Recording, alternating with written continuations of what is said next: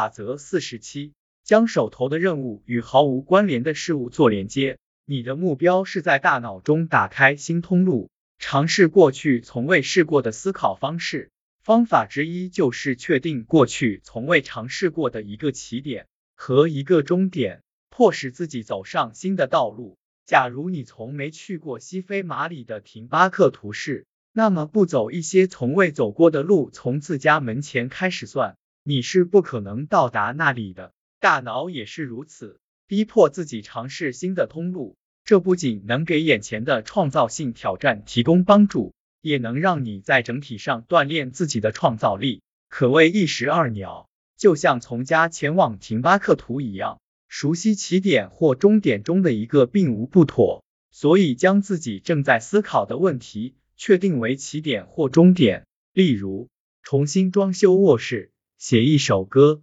策划一个活动，或者设计一份广告宣传，你会选择什么做另一个点？鱼快乐巴拉克拉瓦面罩全球变暖哲学邮票。翻开词典，随便挑一个词。真的，想办法把手头的工作和毫无关联的事情建立起联系，随机挑选，让思绪自由漫步。邮票这个词会让你想到什么？这个东西很小，可以贴在很多地方，通常是采用单一色调，边缘有缺口，而且是多张打孔连在一起。现在把其中一些特征想办法用在手头的工作上。我的意思当然不是用邮票重新装修卧室，你可能需要很长时间才能用邮票贴满整个房间，但你的窗帘或靠垫可以采用缺口式设计。或者整个房间坚持使用一种色调，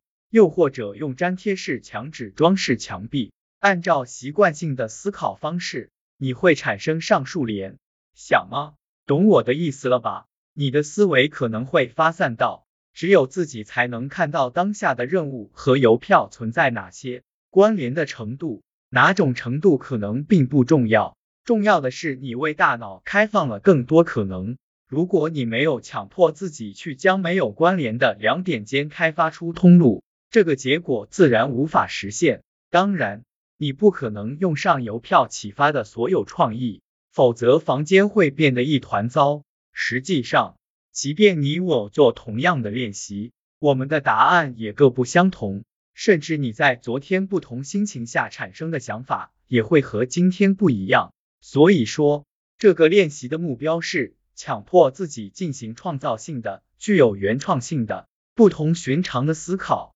最终你不仅能拥有一件更具原创性的、更有趣的卧室或者广告宣传活动歌曲，你也鼓励了自己的大脑，用更具创造力、更自由的方式进行了思考。与快乐巴拉克拉瓦面罩全球变暖哲学邮票毫无关联的词汇会刺激你的思考。